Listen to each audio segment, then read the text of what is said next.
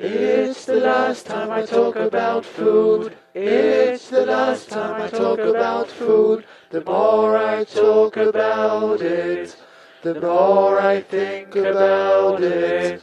Und damit herzlich willkommen zur 38. Folge der Zeitspeise. Ich begrüße bei uns im virtuellen Podcaststudio wieder den Kai. Hallo Kai. Hallo Christopher. Und äh, wie in jeder geraden Folge stellt heute der Kai sein Thema vor. Was hast du denn uns mitgebracht? Ja, inspiriert ein bisschen von äh, früheren Episoden, ähm, wo ähm, diese Person, um die es heute geht, so ein bisschen am Rande immer aufgetaucht ist, ähm, habe ich mir gedacht, heute die Sendung widme ich mal Justus von Liebig, der vielen sicher als ähm, großer Chemiker bekannt ist, der auch die organische Chemie so und viele, viele Verfahren und ähm, ähm, ja, Methoden ähm, mit begründet hat. Ähm, aber auch aus kulinarischer Sicht ganz viel Einfluss genommen hat in seiner Zeit. Und um diesen Aspekt soll es halt dieses Mal gehen. Ähm, ähm, ich gehe erstmal so ein bisschen auf die Biografie ein. Ähm, Geburtsname ist Johann Justus von Liebig, geboren am 12. Mai 1803 in Darmstadt. Als Sohn eines Drogisten und ähm, Farbenhändlers und ähm, ja, seiner, seiner Frau Maria Caroline Liebig, geborene Fuchs. Also der Vater hieß Johann Georg Liebig. Ähm, der Justus äh, machte schon früh gerne Experimente, hatte natürlich mit der Werkstatt des Vaters da die besten Grundlagen. So als Drogist und Farbenhändler wird der so die einigen, einen oder anderen Reagenzien und so da gehabt haben. Und äh, da hat er halt schon sehr früh die Liebe zur Chemie entdeckt. Ähm, so, er war, er war in vielerlei Hinsicht talentiert. Ähm, nichtsdestotrotz hat er seine Schulausbildung am Gymnasium und auch eine spätere Ausbildung zum Apotheker vorzeitig abgebrochen. Ähm, die Ausbildung zum Apotheker wohl auch deshalb, weil er dann beim, bei seinen privaten Experimenten mit Knallsilber den Dachstuhl der Apotheke in Brand gesetzt hat. Das hat wohl zu einigem Ärger geführt. Und äh, ich fand das ganz interessant, weil ich auch so in meinem privaten Umfeld, so aus der äh, Schul- und Studienzeit, einige Chemiker kenne und auch mit einigen lange Zeit gut befreundet war. Und ähm, den allen gemeinen ist, oder zumindest jetzt den, den ich, die ich kenne, ist so, so dieser leichte Hang zu Pyro Pyromanie ähm, zu eigen. Also irgendwie ähm, ist das wohl, ist das wohl prägend für dieses Berufsbild, dass die gerne so ein bisschen mit, mit Explosionen und Zisch und Puff, also äh, fast wie so die Klischeevorstellung in, in Filmen von Chemikern, dass die alle so ein leichtes irres Glitzern wohl in den Augen haben, wenn sie irgendwas brennen und explodieren sehen. So muss wohl der Justus von Liebig auch gewesen sein.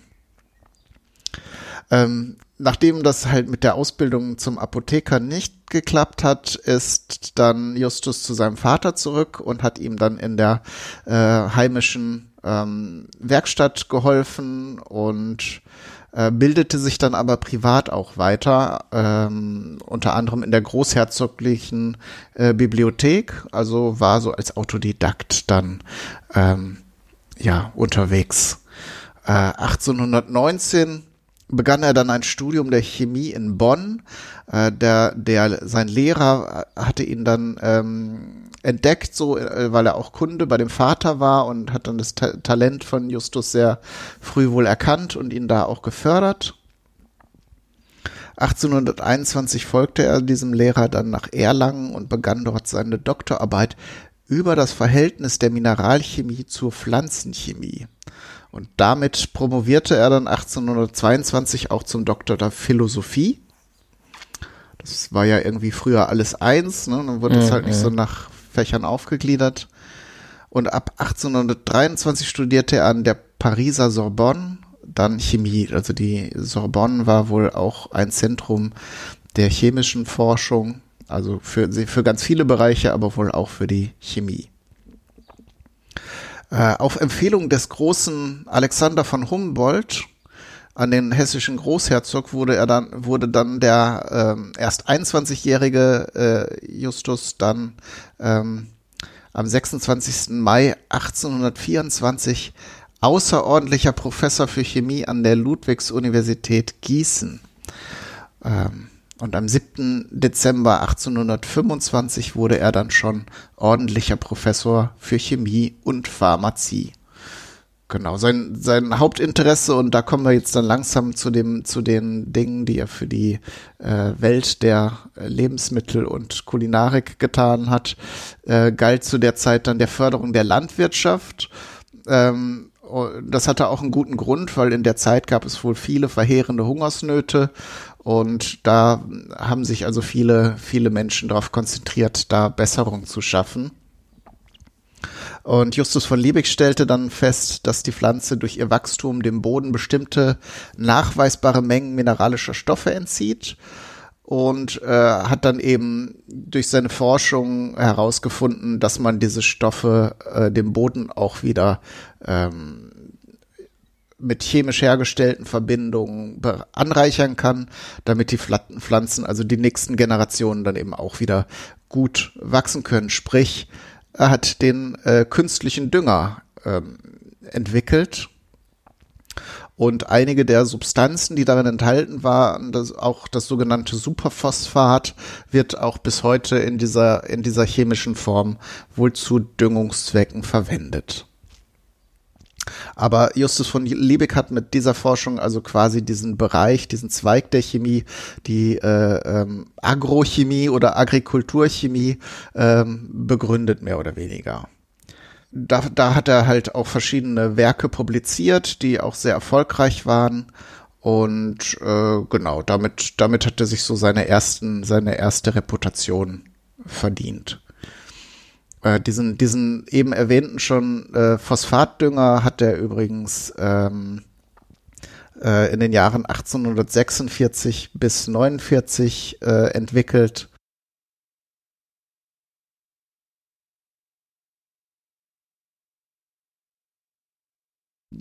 Was so moderne Wissenschaftsethik angeht, man muss das natürlich im Licht der Zeit betrachten. Und ich sage das jetzt deshalb so vorsichtig, weil ich auch im Hobbykoch-Podcast mal einige Sachen über Justus von Liebig gesagt habe, die, die ich auch nochmal wiederholen werde. Und es gibt nach wie vor glühende Verehrer dieses großen Wissenschaftlers zu Recht, ähm, aber komischerweise ähm, ist es dann wohl nicht gestattet, so Kritik zu äußern, ähm, aber wie gesagt, ich sage es jetzt so vorsichtig, äh, aus heutiger Sicht würde man das sicher nicht mehr so machen, ähm, und zwar geht es um äh, Ernährungsexperimente im Jahr 1833, also wir gehen wieder ein bisschen zurück, ähm, hat äh, Justus von Liebig ähm, erforscht, ob sich tierische Proteine durch pflanzliche Kost ersetzen lassen, was ja eigentlich auch ein sehr modernes Thema ist. So. Mhm. Ähm, Allerdings damals hatte das mehr politische sowie, äh, sowie auch militärische, äh, strategische Gründe.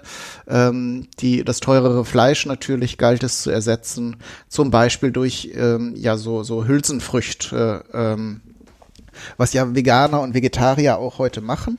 Mhm. Allerdings ähm, hat er da Experimente an Soldaten oder ähm, ich weiß gar nicht, ob es eine große Versuchsgruppe war.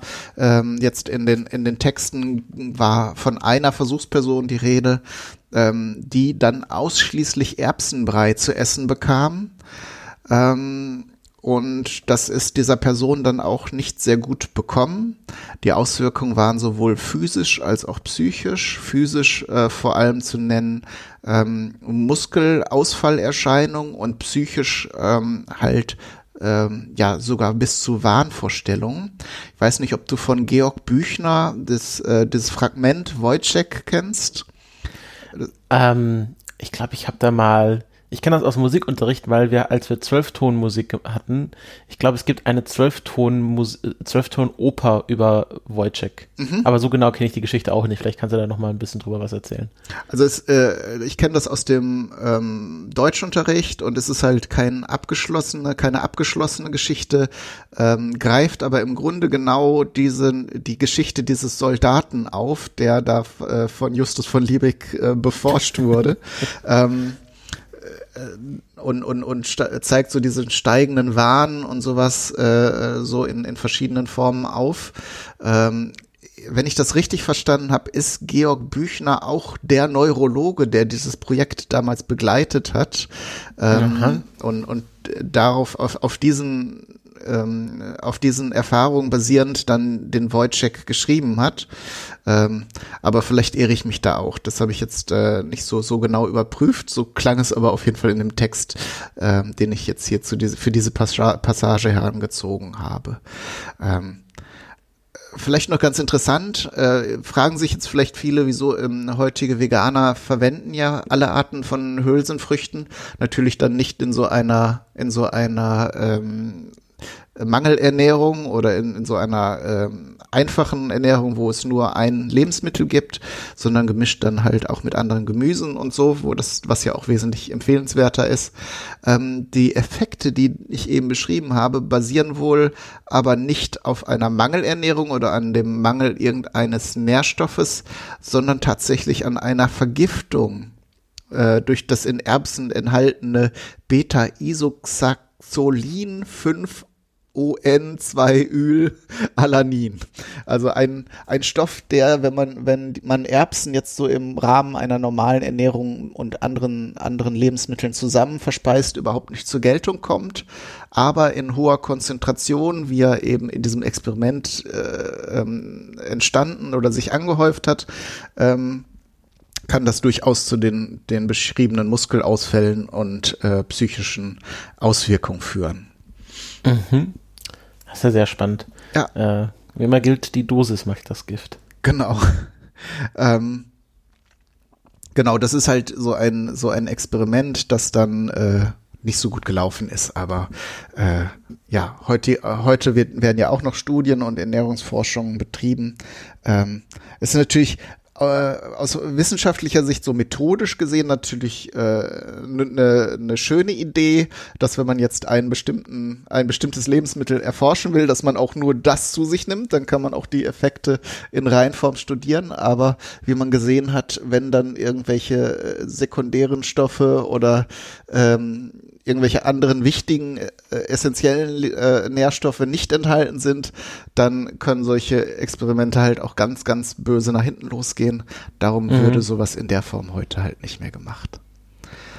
Ich vermute mal, der Soldat hat sich auch irgendwie nicht wirklich freiwillig zu dem Experiment gemeldet, sondern wurde verpflichtet, wenn er Soldat ist. Das, das kann ich dir jetzt gar nicht so genau sagen. Er hat mhm. natürlich für die Teilnahme Geld bekommen. 20 Pfennig ist dokumentiert.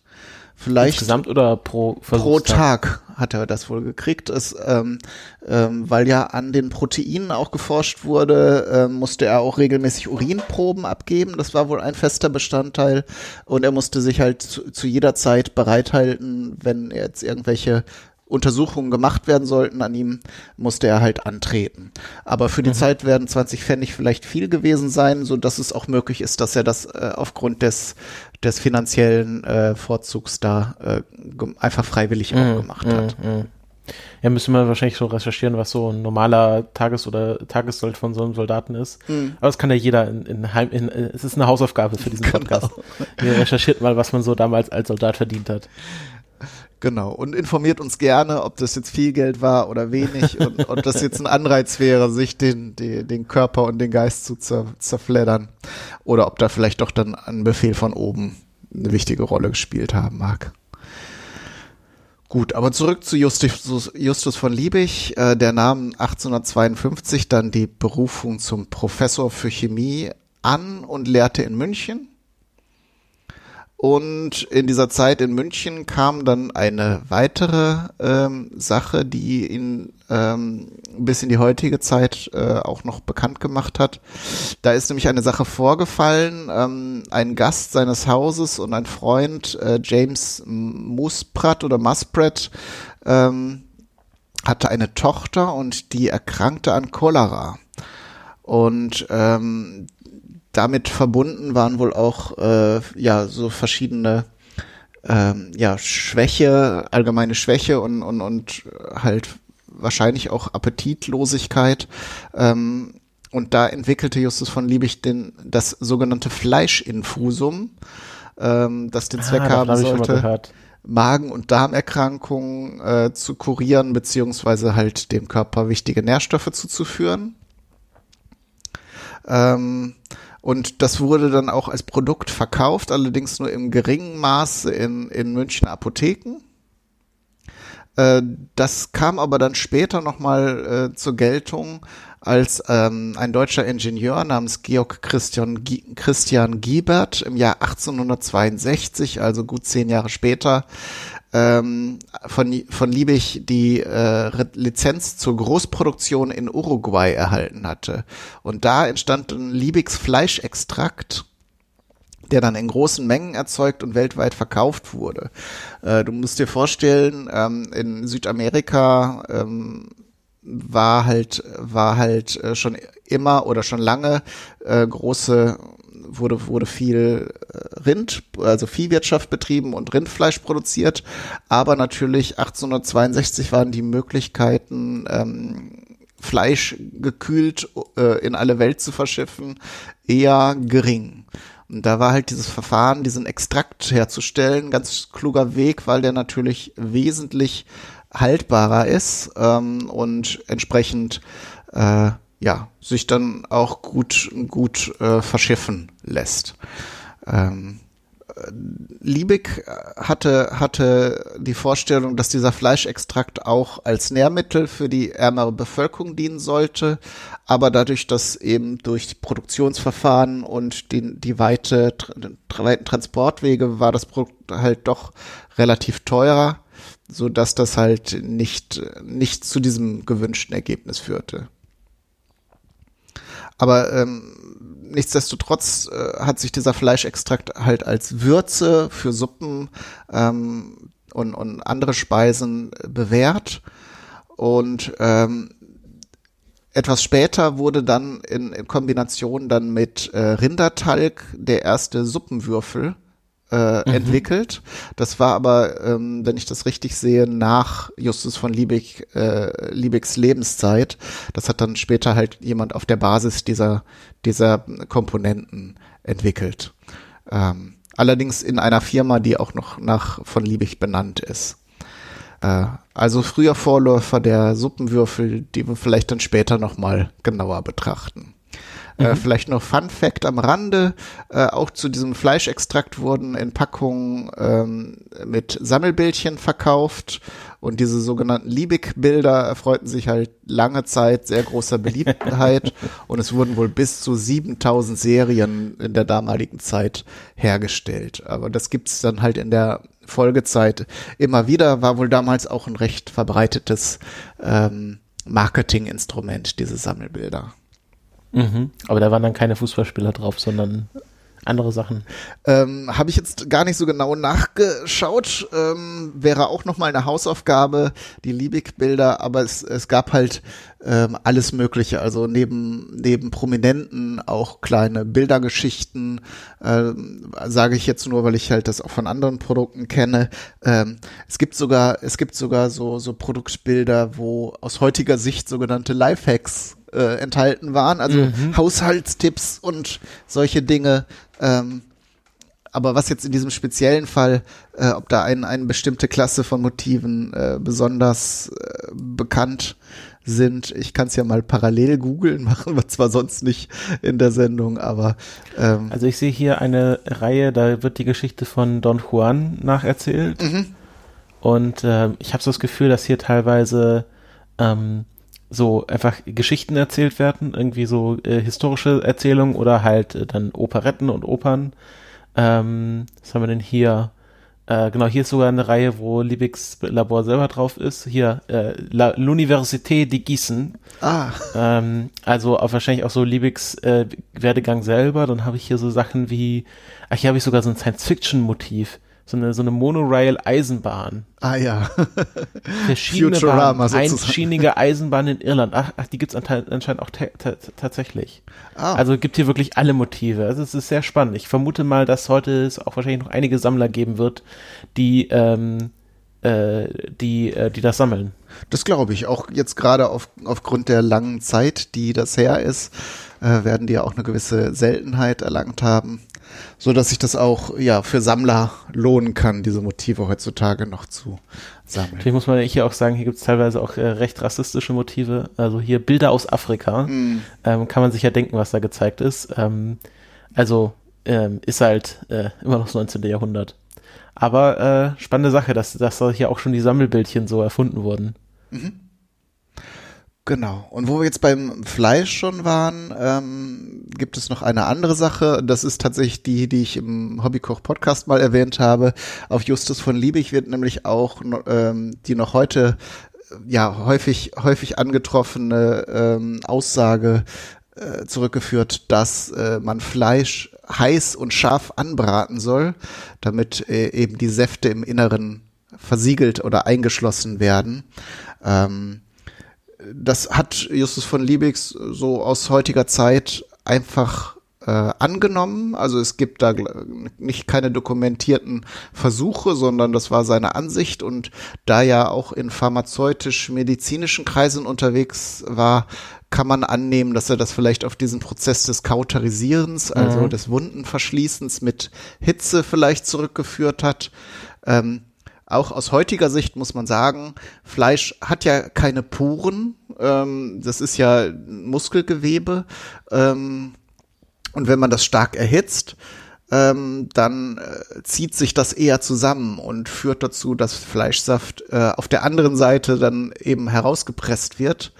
Äh, nichtsdestotrotz wird Fleisch heute auch immer noch sehr scharf und heiß angebraten. Das hat dann eher geschmackliche Gründe, aber diese ursprüngliche Annahme, dass man das, die Oberfläche versiegeln kann und damit sozusagen das Fleisch saftig erhält, ist jetzt vielleicht nicht so ganz richtig, sage ich jetzt mal.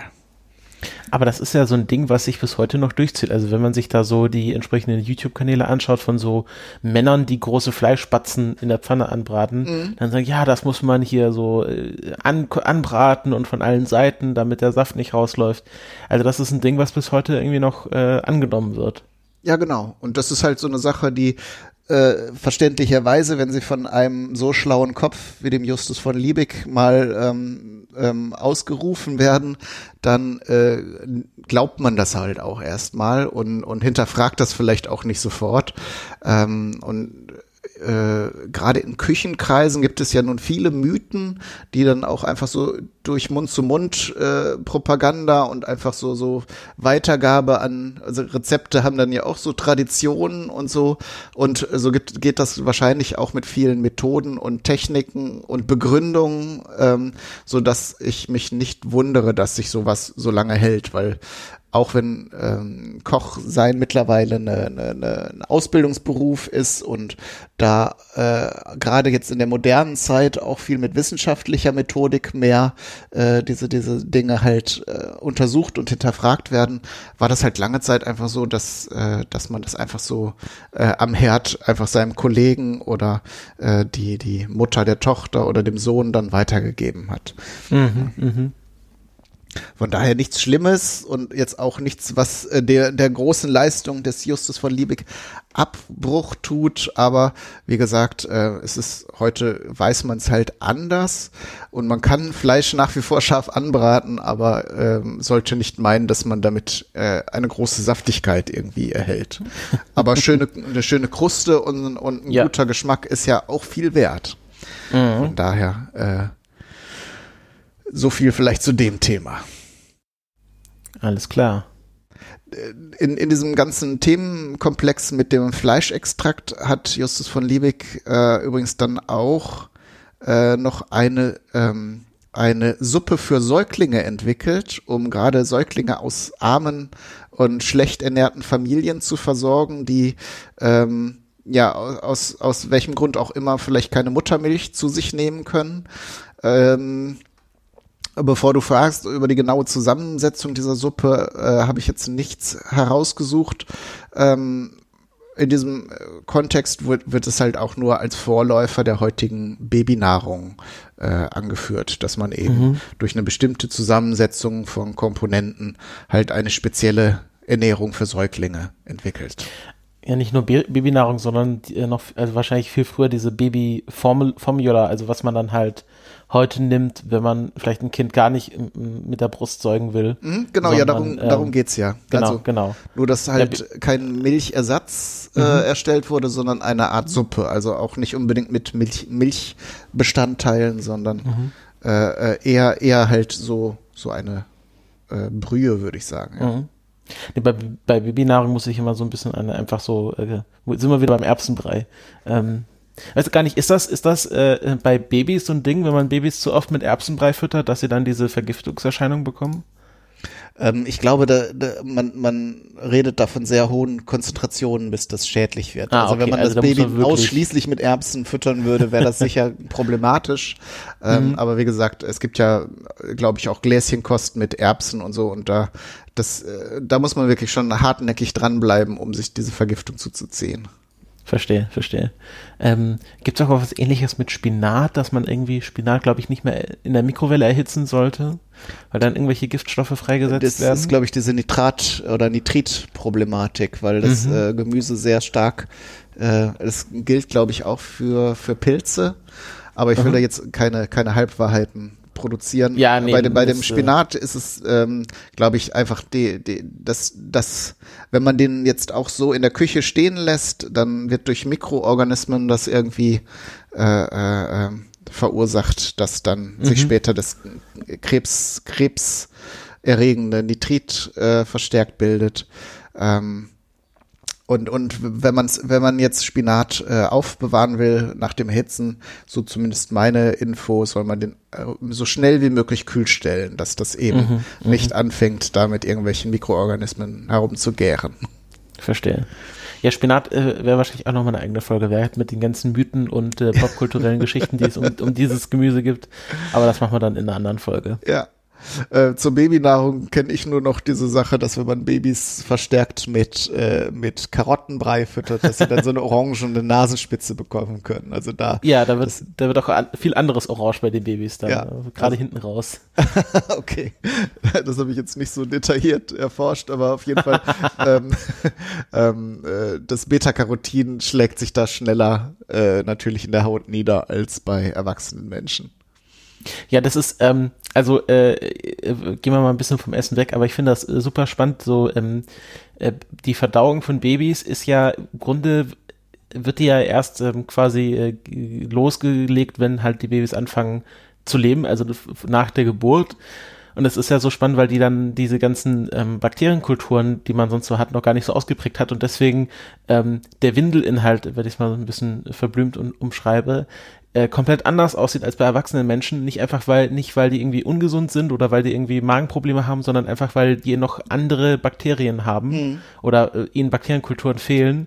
Ähm, und deswegen da alles Mögliche in jeglicher Konsistenz und Farbgebung rauskommen kann, äh, weil sozusagen äh, das erst sich alles aufbauen muss. Und das finde ich, finde ich sehr spannend, weil äh, dass er ein Teil des Menschen ist, der echt extrem wichtig ist, aber dann gleichzeitig erst ähm, quasi nachgeliefert wird, nachdem man eigentlich schon fertig geboren wurde.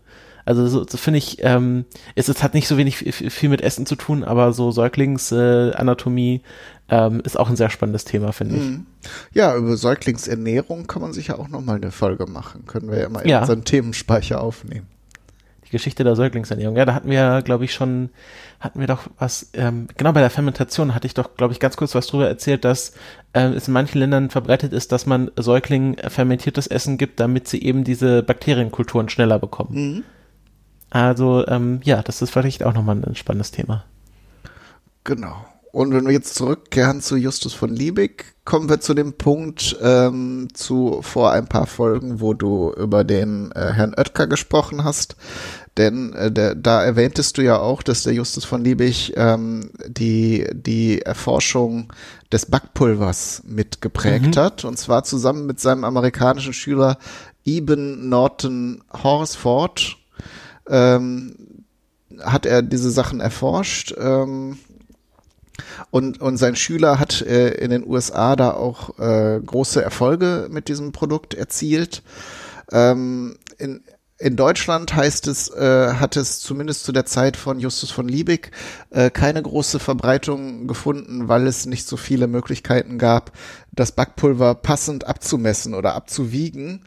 Äh, da kommt tatsächlich später der Dr. Oetker zum, äh, August Oetker eben zum, zum Tragen, der die Idee hatte, das fertig für eine feste Menge, nämlich einen Pfund mhm. Mehl, abzupacken und damit den großen, die große Erfolgsgeschichte des Backpulvers ähm, dann ähm, ja ausgelöst hat. Mhm. Ja, wiegen, ähm, äh, ich habe mir das, habe mir da noch mal ein paar Gedanken drüber gemacht, das muss damals halt eine komplizierte Angelegenheit auch gewesen sein, weil du hattest ja nicht wie heute so eine kleine Küchendigitalwaage, die dir auf 0,01 Gramm genau gesagt hat, wie viel du da jetzt hast, sondern ähm, was, was Bäcker ja heute noch teilweise verwenden, ist eine sogenannte römische Schnellwaage, ähm, womit man sehr, sehr schnell sehen kann, ähm, ob das eingestellte Gewicht auch das ist, was man auf dem Teller liegen hat. Also wenn die zum Beispiel so Brotleiber abmessen, dann haben die quasi, sagen, okay, das Brot muss irgendwie 500 Gramm haben und dann stellen die halt auf der Waage 500 Gramm ein, knallen ihren, ihren Brotbatzen drauf, also ihren Teigbatzen, schauen, okay, das sind 500 Gramm, nächstes, nächstes, aber man kann halt sehr schlecht, wenn man quasi sehen will, okay, muss ich jetzt noch was dazugeben, wie viel ist das jetzt denn? Ähm, das war damals echt kompliziert und da war halt so ein Tütchen, wo man genau weiß, okay, dieses Tütchen ist für ein Pfund Mehl, ähm, also eine richtige Revolution. Also das ist äh, echt spannend. Ja, auf jeden Fall. Also auch das Abwiegen von Lebensmitteln, ne? äh, gerade mhm. im auch Zusammenhang mit Rezepten. Früher, äh, frühe Rezepte hatten ja überhaupt keine genauen Angaben, irgendwie was man wie viel verwenden muss, sondern da ging man davon aus, dass sich die Rezepte an Köche richten, die dann eine Vorstellung davon haben, wie ja. viel man von was nimmt. Und äh, dass man dazu übergegangen ist, dann reproduzierbare äh, Ergebnisse äh, zu erstellen, indem man halt die Rezeptmengen auch äh, festmacht äh, und eben auch welche Maße es da gibt, ist auch nochmal eine spannende Geschichte. Also wir generieren heute ganz viele, ganz viele Themen für, für die Zukunft. Und ihr könnt auch gerne, liebe Hörerinnen und Hörer, schreiben, was euch da besonders interessieren würde, ähm, damit wir da entsprechend Rücksicht nehmen und ähm, dann auch Sendungen produzieren, ähm, die euch gefallen. Äh, zum, zum, bei, den, bei den Maßen ähm, kenne ich vom Freiburger Münster, dass man äh, am Freiburger Münster noch so ähm, quasi ins Stein gemeißelte Abmessungen hat, wo dann, wenn äh, um, äh, auf dem Münsterplatz Markt war und jemand meinte, naja, das Brot ist aber nicht, äh, hat, hat nicht die Normgröße, konnte man halt ans Münster rangehen, das Brot hinhalten und dann hat man genau gesehen, ob das die Größe hatte, die äh, quasi von der Gilde vorgeschrieben war. Und dann gibt's glaube ich, auch noch so ein, so ein Metall-Elle, wo man quasi genau weiß, äh, wo dann quasi vorgeschrieben wurde, wie lang eine Elle sein soll. Ähm, dann gab's ja noch so, so ähm, wie hieß das, ähm, so nicht Scheffel oder glaub ein Scheffel Weizen und so, das ist auch noch so biblische Einheiten, wo man dann so gesagt hat, und äh, sie mussten äh, einen Scheffel Weizen und äh, drei Scheffel ähm, Hefe äh, oder so äh, dazugeben. Also das, ähm, das ist ja heute noch so mit der, äh, also diese amerikanischen Maße, die mich ja regelmäßig fertig machen mit äh, ein Quart und ein Pint und ein Cup. Und das ist dann ein, ein Drittel Cup, was man dazu geben muss. Also das ist schon alles sehr spannend. Ja. Ja, wenigstens kann man die Maße heute umrechnen. Ne? Also ja. Äh, früher, also auch gerade in Deutschland, als es noch aus so kleinen Herzogtümern oder was auch immer bestand, wo es dann in jedem Dorf eine eigene Maßeinheit gab und äh, wenn man jetzt fahrender Händler war, war das bestimmt spannend, dann irgendwie seine Produkte zu den lokalen mhm. Bedingungen dann zu verkaufen. Gut, aber äh, bevor wir jetzt ganz äh, ganz abschweifen, kommen wir noch mal schnell zum Justus von Liebig zurück. Aber auch das ähm, Thema, äh, was jetzt noch zum Abschluss kommt, hattest du schon in der Fermentationsfolge ähm, erwähnt. Ähm, sein Streit mit Louis Pasteur mhm. äh, über die Frage, ob eine zellfreie Gärung möglich sei äh, kommt so gegen in den letzten Jahren seines Lebens nochmal auf, wo, wo du ja schon gesagt hast, dass von Liebig da sehr hartnäckig auf seinem Standpunkt beharrte ähm, und, und ähm, ja, nicht, nicht glauben wollte, dass es auch, also dass es, dass Fermentation immer mit Mikroorganismen zusammenhängt. Ähm, ich glaube, du hattest auch schon gesagt, so ein bisschen recht hatte er auch in der Muskelgärung zum Beispiel. Ähm, sie spielen ja keine Mikroorganismen eine Rolle, so dass er so ein bisschen Recht auch hatte. Aber so im Wesentlichen diese Gärungsprozesse, die wir meinen, wenn wir, wenn wir Wein herstellen und Brot und Sauerkraut und so, die sind ja bekannterweise von entsprechenden Bakterien beziehungsweise Hefen abhängig. Ja, genau. Dann kommen wir zum Ende. Justus von Liebig stirbt am 18. April 1873 in München an einer Lungenentzündung und wird unter großer Anteilnahme der Bevölkerung zu Grabe getragen. Am 21. April, also drei Tage später. Genau, und am Ende habe ich mir nochmal notiert, das habe ich jetzt ebenso aus der Erinnerung daher erzählt, ähm, die von Liebigs Extract of Meat Company, kurz Lemco, hat dann in den 1880er Jahren den Brühwürfel erfunden. Und die bestanden aus Liebigs Fleischextrakt, Rindertalg und pflanzlichen Würzstoffen.